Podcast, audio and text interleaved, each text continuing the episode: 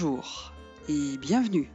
Moi, c'est Muriel, Muriel van der et je vous présente Un train peut en cacher un autre, une émission sonore sur la stratégie et le marketing de contenu, produite par We Are Words, l'agence que j'ai fondée et que je co-dirige.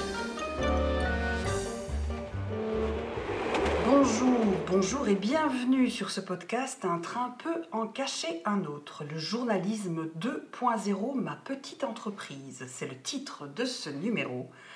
Alors que certains journalistes pratiquent le métier tel qu'on le leur a appris, d'autres doivent trouver des solutions, innover, faire preuve de créativité, sans quoi l'institution journalistique telle qu'on la connaît aujourd'hui serait vouée à disparaître. C'est en ces termes que Charlotte Van Brussegem, fraîchement diplômée de l'UCL, introduit son mémoire titré Quel avenir?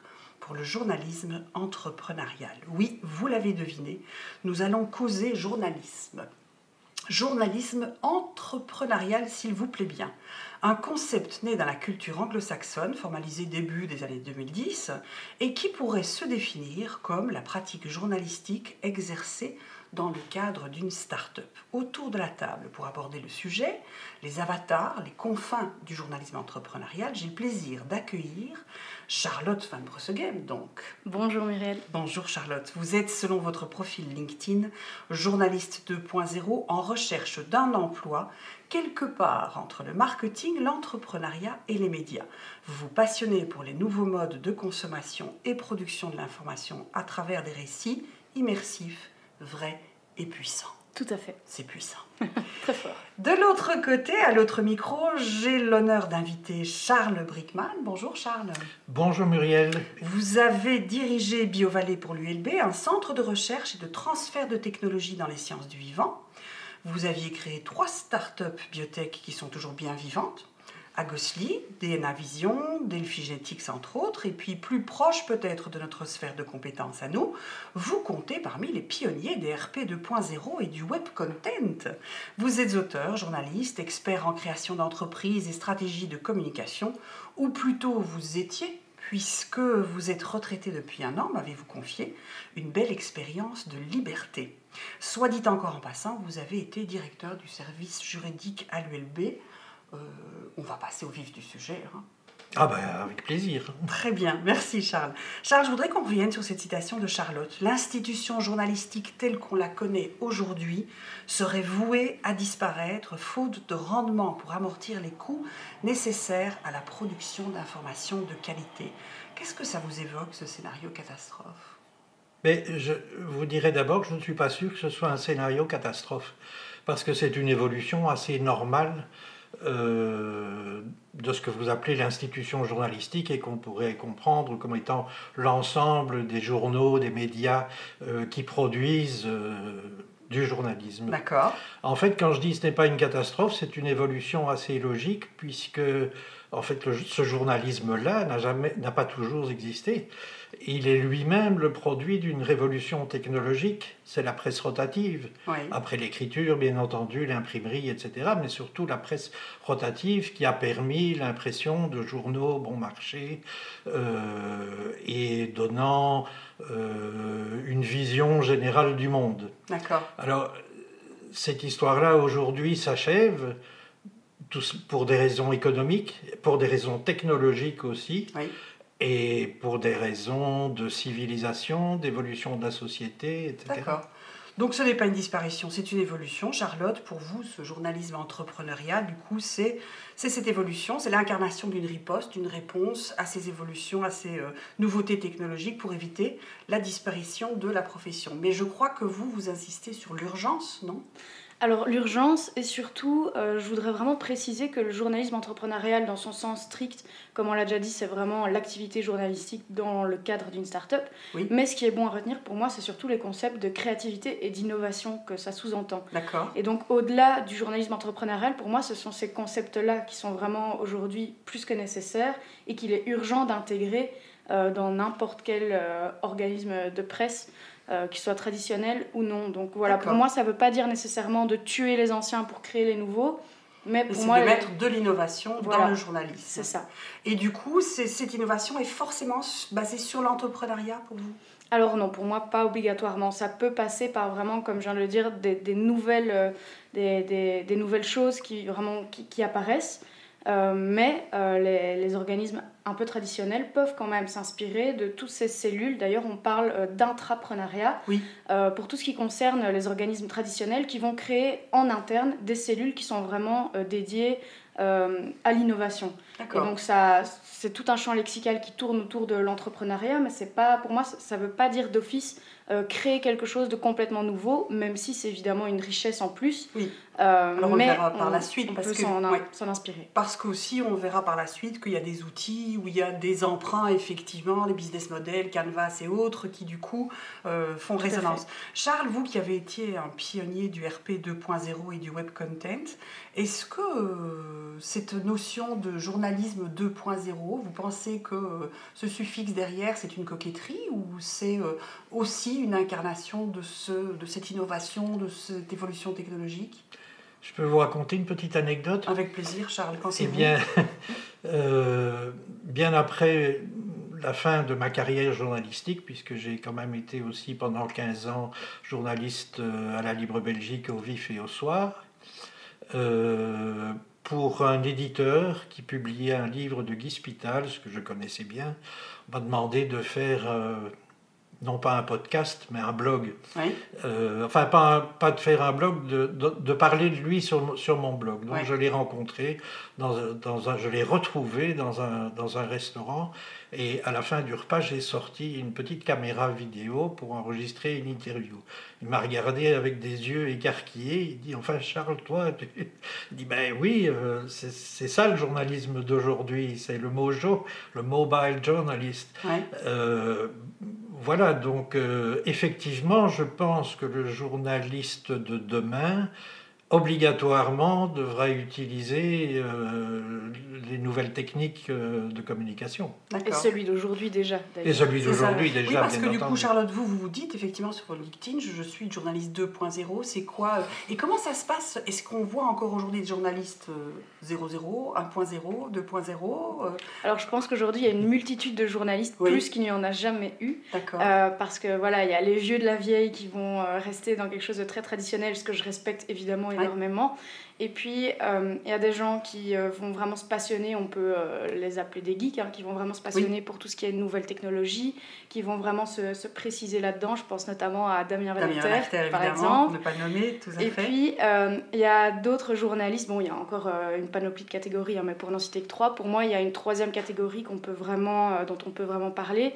C'est la catégorie des très jeunes journalistes, à mon image un peu, qui décloisonnent un petit peu l'institution journalistique et qui en font quelque chose de très ressemblant avec l'univers finalement de la communication. Alors c'est quelque chose que mes professeurs euh, de, de l'université euh, désapprouveraient complètement. Mm-hmm. mais voilà, pour moi, il y a des règles qui doivent quand même être respectées. Et pour moi, un journaliste 2 ou 3.0, c'est peut-être ça. C'est un journaliste qui a acquis toutes les nouvelles évolutions techniques et technologiques mais qui va peut-être plus loin en décloisonnant euh, l'univers et, le champ très strict euh, du journalisme. D'accord. Vous dites également dans votre euh, mémoire que les réseaux sociaux ont transformé la relation de l'internaute à l'information, que cette information n'est plus l'exclusivité des journalistes et que le consommateur est devenu lui aussi producteur d'informations, de même que les marques. Alors les marques le sont devenues parce que les consommateurs le sont devenus d'abord. Est-ce que c'est pas là-dedans aussi ce 2.0 C'est le fait qu'aujourd'hui on partage la parole, on parle d'ailleurs du journalisme citoyen. Oui, tout à fait. Pour moi, le 2.0, effectivement, c'est ça. C'est euh, une parole qui s'est un peu vraiment euh, diversifiée. Déjà, on peut parler de la multiplication des plateformes, des supports, des contenus. Euh, et tout ça, ça a mené à différentes crises hein, pour le, le, journalisme actuel. voilà, je vais, je vais rien vous expliquer de nouveau. C'est des choses qu'on connaît déjà très bien. Mais le modèle publicitaire qui s'est effondré à cause notamment de tout ça. Et pour moi, euh, ça a engendré directement ce qu'on peut appeler la crise de confiance euh, du public, qui aujourd'hui n'y voit plus vraiment très clair hein, finalement entre euh, les objectifs des journalistes par rapport aux objectifs des publicitaires, qui au final ont tendance à se recroiser de plus en plus. Donc pour moi, il y a des très gros enjeux là-bas derrière, et il y a vraiment des choses dont il faut se méfier, des choses à préciser. vraiment derrière l'objectif de l'information et de, de la mission du journaliste Est-ce que c'est vendre un produit? Est-ce que c'est informer? Pour moi, c'est ça. Il y a vraiment une notion d'honnêteté qui aujourd'hui est, le cœur du problème et qu'il faut savoir euh, vraiment clarifier. Alors c'est intéressant parce qu'on a les mêmes problématiques en content marketing, même si on sait qu'on fait du content marketing, on ne le fait plus de manière poussive et euh, non sollicitée par rapport à cette crise de confiance dont vous parlez aussi. En plus, c'est vrai que moi j'ai tendance à dire que l'écriture euh, web a emprunté au journalisme la pyramide inversée, les 5 W. Et donc c'est comme s'il y avait une porosité aujourd'hui aussi entre ces frontières-là, qui sans doute ne doivent pas plaire peut-être aux professeurs des universités en journalisme.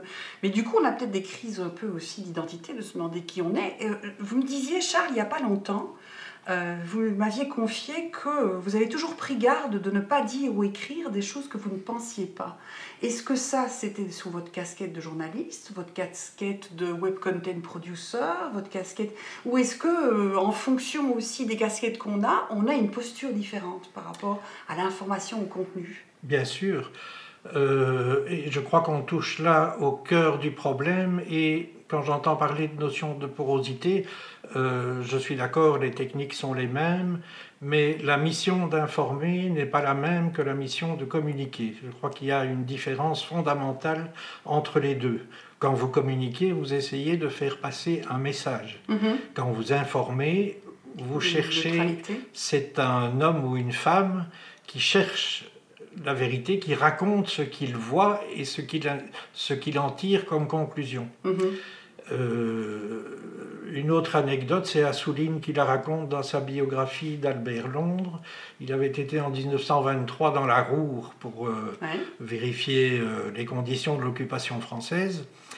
Et il en est revenu avec un reportage qui a fait un bruit énorme. Le rédacteur en chef, je ne sais plus si c'était le matin ou un, autre journal, lui dit ah, Votre reportage était magnifique, mais le problème, c'est que ce n'était pas la ligne du journal. Mhm. parce qu'il était assez critique sur, la, sur, l'occupation française. Et là, Albert Londres s'est drapé dans, son, dans sa pèlerine et il a dit Monsieur, vous apprendrez qu'un journaliste ne connaît qu'une seule ligne, la ligne du chemin de fer. Là-dessus, il est parti, il a démissionné. Donc, je veux dire, c'est une histoire amusante mhm. et, et, un peu caricaturale, mais euh, le problème quand vous êtes journaliste employé, c'est que fatalement, vous dépendez euh, d'un employeur qui est lui-même à ses propres objectifs. Mhm.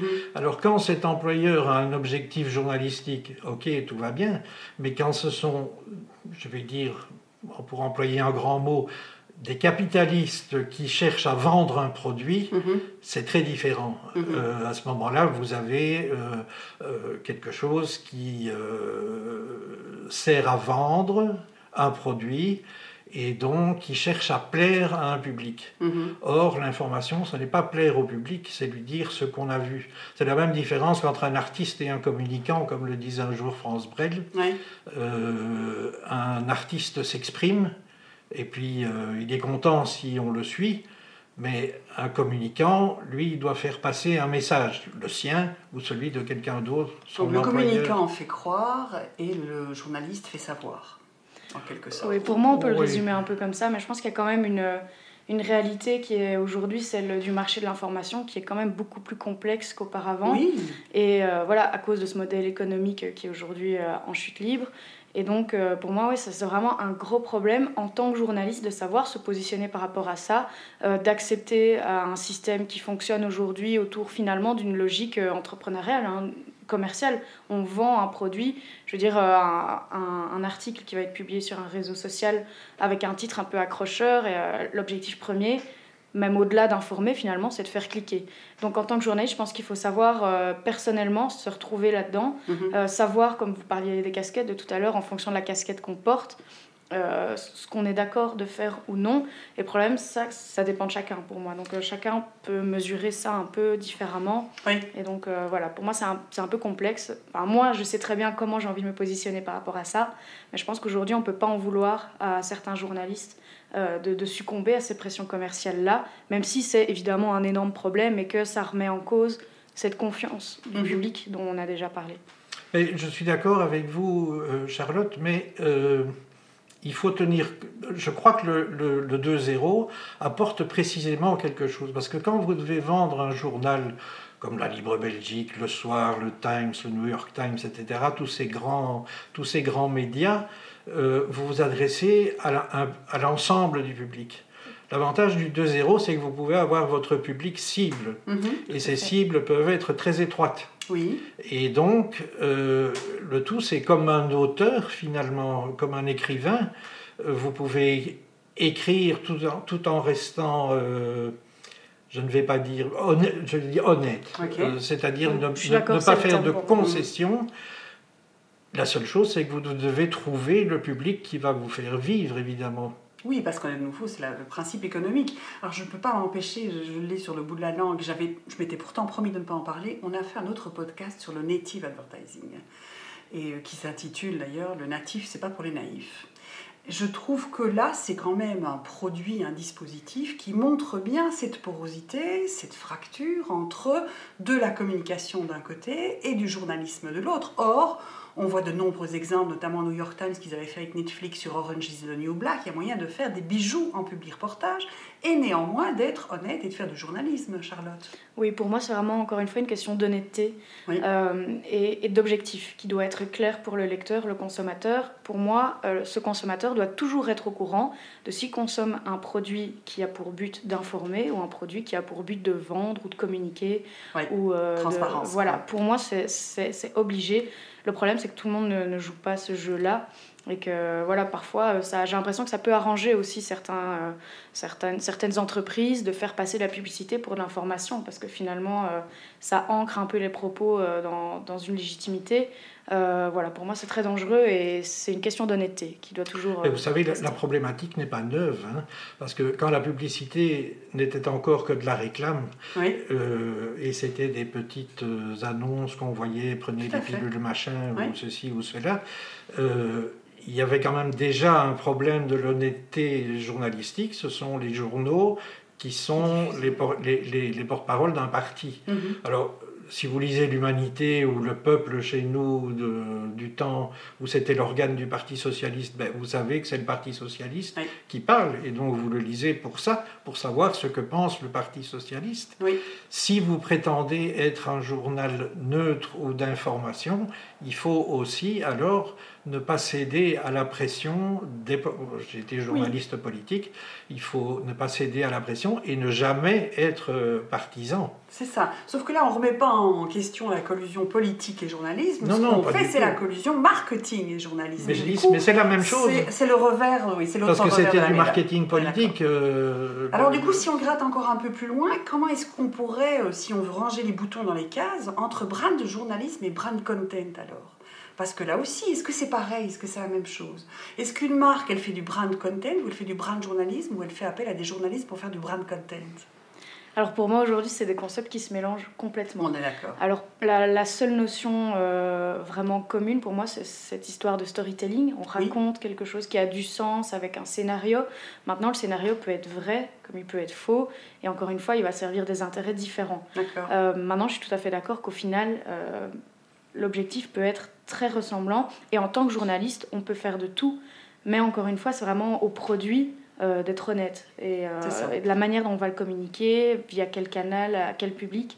Euh, voilà, peu importe ce qu'on fait en tant que journaliste, en tant que communicant. D'ailleurs, moi, ça a été mon cas. Là, je viens de terminer mes études. J'ai dû me poser cette question qui est-ce que je suis? Est-ce que Mhm. je veux communiquer? Parce qu'au final, c'est un univers qui m'intéresse énormément. Moi, j'ai fait trois ans de communication en bachelier avec une option euh, gestion. J'ai fait euh, du management, de la finance, de la stratégie d'entreprise. Et j'ai quand même fini un master euh, en journalisme.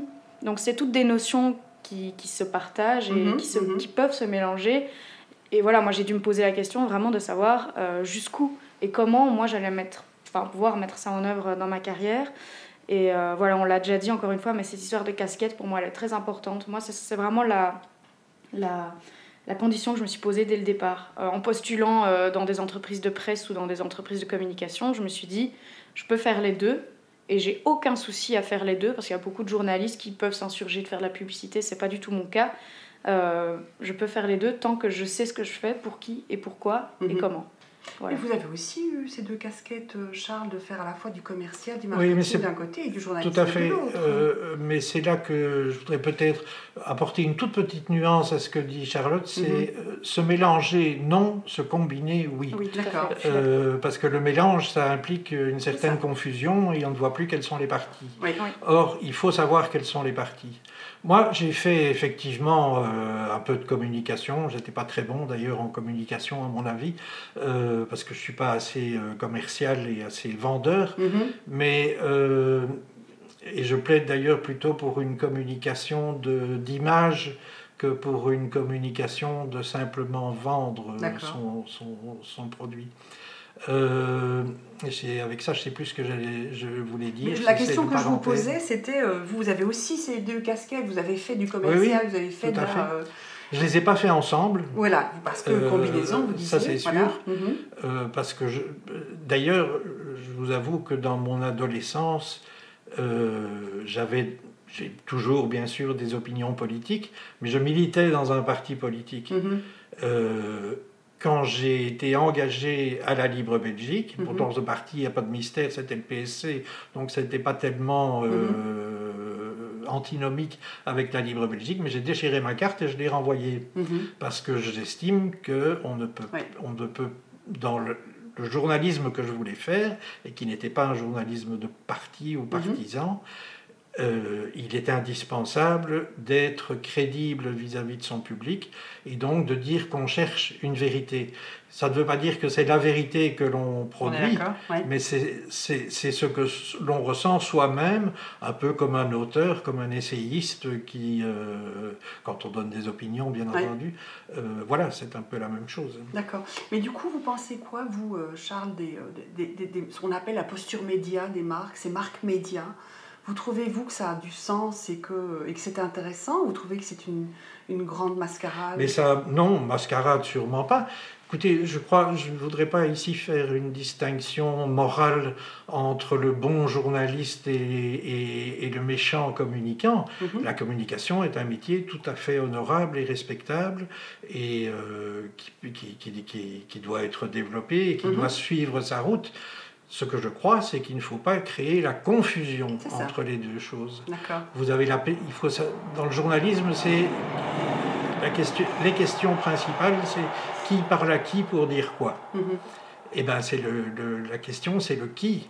Euh, et euh, missionné par qui pour, pour, euh, Si vous êtes missionné par un journal de pure information euh, qui a bien sûr ses idées, qui peut avoir euh, sa ligne sur certains Mhm. points, ben, euh, bon, très bien, mais on, on le, là on le sait, parce qu'on connaît le journal. Si vous lisez le Figaro, vous savez que vous n'allez pas trouver de propagande pour le marxisme-léninisme Mhm. euh, et vice-versa d'ailleurs. Donc, euh, Mais il ne faudrait pas que... Donc si le, le brand journalisme, comme vous dites, ou le brand content, très bien, mais il faut savoir que c'est l'entreprise qui parle et pas, ça. le, et, et pas un journaliste qui est tout simplement, comme nous sommes chacun d'entre nous, à la recherche Oui. d'une vérité. C'est ça.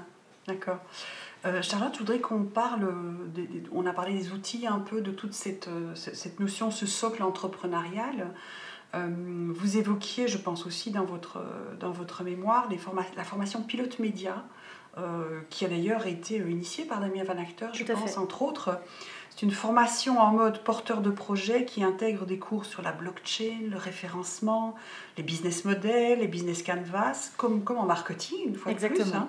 Oui. Et, euh, et l'intérêt, c'est d'avoir là, effectivement, associé des projets porteurs, donc journalisme, et des, euh, des outils et des euh, stratégies héritées d'autres disciplines. Oui, alors cette formation, elle a été vraiment euh, révélatrice pour moi parce que c'était vraiment quelque chose dont j'avais pas du tout entendu parler pendant mes études euh, traditionnelles de journalisme. Et au final, c'est des outils qui sont tout à fait utiles euh, et applicables à l'univers journalistique et qui aujourd'hui peuvent euh, apporter des réponses à certaines grosses problématiques qu'on a déjà pu aborder euh, pendant ce podcast. Et donc, oui, pour moi, c'est des outils qui aujourd'hui sont nécessaires parce que il n'y a rien à faire. C'est quand même la loi de l'audience euh, qui prime à la recherche dans la recherche d'un business model en tant que dans- d'entreprise média, quelle qu'elle soit. Et donc, c'est tous des outils qui aujourd'hui peuvent permettre euh, de cibler mieux son audience, de savoir à qui on a affaire, pourquoi, quel rapport entretenir avec son lecteur, son consommateur, son client. Voilà, ça encore, c'est des termes assez, assez complexes. Mais pour moi, c'est vraiment une perspective qui n'a jamais été vraiment abordée concrètement dans le champ strict journalistique. D'accord en fait, ça n'a pas été abordé strictement, mais dans les grandes lignes, on en parle. C'est ce qu'on cherche quand même aujourd'hui euh, en tant que journaliste, euh, atteindre son public et, euh, voilà, et savoir s'adresser à quelqu'un. pour moi, c'est tous des outils marketing qui peuvent tout à fait permettre de réaliser ces objectifs-là. Donc finalement, pourquoi ne pas les utiliser?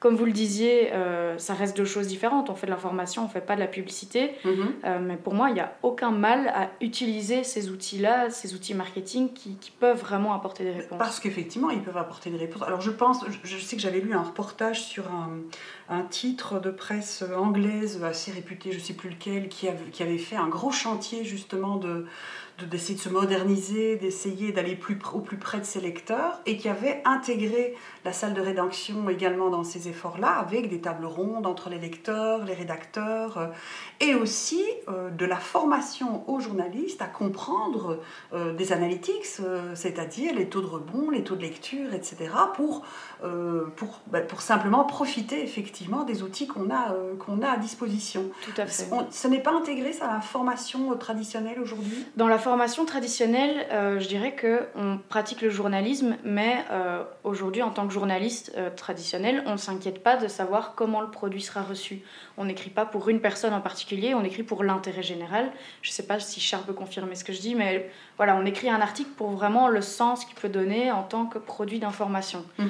Euh, le problème, c'est que voilà, on en parlait, il y a aujourd'hui ce système, euh, ce business model qui ne fonctionne plus de la publicité. On est obligé de savoir à qui on s'adresse pour vraiment pouvoir maximiser son audience. Et si on veut parvenir à maximiser son audience tout en restant cohérent avec son identité, avec sa ligne éditoriale, euh, au lieu de faire euh, euh, voilà, la, publication massive avec des articles qui s'adressent à un peu mhm. tout le monde, des personnes, pourquoi ne pas parler à un public cible vraiment plus restreint, dont Charles parlait tout à l'heure Ça peut être très intéressant et tous ces outils-là peuvent le permettre aujourd'hui. Donc pour moi, voilà, ce serait vraiment dommage de s'en priver et même euh, finalement très très intéressant de. Après, comme vous dites, il y a les outils de mesure hein, qui vont permettre, alors à voir si c'est pas dangereux, si certains journalistes ne vont pas euh, succomber du coup à la tentation de vouloir attirer, séduire encore plus à travers des analytiques et réduire les taux de rebond.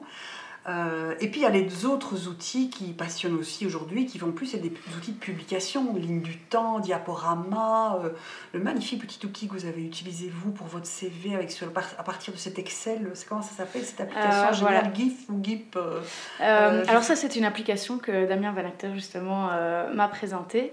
Euh, alors, à partir d'un fichier Excel, euh, justement, on peut rentrer toutes ces données et alors ça permet de créer sa propre application euh, mobile. Et via cette application-là, ben, voilà, c'est une application un peu classique. Hein. Finalement, il y a certains onglets, on peut vraiment afficher toutes les données qu'on veut. voilà, c'est tous des petits outils aujourd'hui qui ont été développés parfois par des, des, des, geeks hein, qui, qui, font dans leur cuisine, qui bidonnent deux, trois trucs. Euh, ou bien, euh, voilà, il y a vraiment des entreprises privées qui proposent euh, des, des, choses en licence libre qui sont très intéressantes aussi. Et je pense qu'aujourd'hui, c'est très important pour un peu toutes les rédactions de, de s'orienter vers tout ça, de voir ce qui peut se faire de nouveau, même si moi, j'ai parfois quand même un problème avec tout ça. j'ai l'impression que parfois, il y a des tentatives qui sont incroyables, mais qui sont plus gadgets que euh, pertinente. Euh, et voilà, pour, pour moi, c'est très très intéressant, mais il y a encore une recherche qui doit se faire plus loin pour que ces innovations-là puissent vraiment, puissent vraiment atteindre le grand public. Parce que pour moi, aujourd'hui, c'est pas vraiment encore réussi.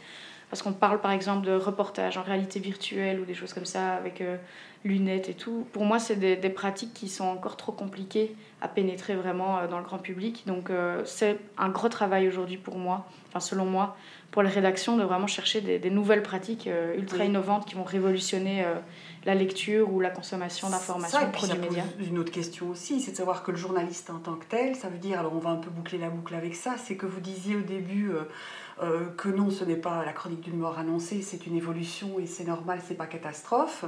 Mais est-ce à dire que du coup, dans cette évolution, le journalisme lui-même, le journaliste lui-même, va devoir acquérir de nouveaux outils et peut-être avoir plus de sensibilité à la manière de présenter l'information, qui ne seront plus juste la pyramide inversée des 5 W, mais aussi euh, la hiérarchie de l'information, le séquençage, l'UX, l'ergonomie, etc. Charles, vous en pensez quoi? Oui, mais je crois, enfin, c'est une intuition. Que la grande surface du journalisme est appelée à disparaître, c'est-à-dire, comme dit Charlotte, le journalisme qui, enfin, ou le journal plus exactement, qui s'adresse à la généralité du public. Ça, euh, je ne vois pas beaucoup d'avenir pour ce, ce, type de choses. Par contre, un journalisme beaucoup plus ciblé, on parle, vous savez, euh, c'est un, un Français, je ne reviens plus là sur son nom immédiatement, qui, euh, qui, qui expliquait dans, dans, un de ses, dans une de ses publications qu'on songeait maintenant, dans certains journaux, je crois que c'était en Europe du Nord, en Scandinavie, à euh, permettre des abonnements à des parties du journal. Ah oui. Euh, et donc, on aurait une partie du journal, par exemple, spécialisée en politique, où les gens qui, qui s'intéressent à la politique peuvent avoir une information up-to-date, mais qui laisse parfaitement indifférent le, reste du monde. Vous savez, encore une petite anecdote, parce que cette problématique... La dernière pour la route La dernière pour la route. Cette problématique n'est vraiment pas, n'est, pas nouvelle, en fait. Elle est de tout temps.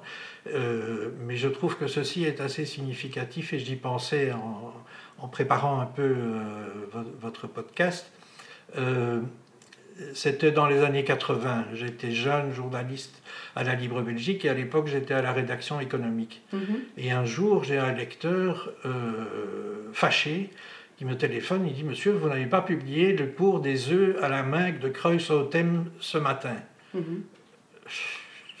je, me dis non, c'est possible, mais vous savez, mais écoutez, monsieur, moi j'achète la Libre Belgique uniquement pour ça, parce que vous êtes le seul journal qui publiait le cours de la main œufs de Kreuzautem. Voilà, c'est un exemple, encore une fois, anecdotique et tout à fait caricatural. Mais quelle est la motivation d'acheter un journal? Oui, c'est vrai. Euh, c'est ou d'acheter une, publication, un livre, c'est la même chose, mhm. un essai.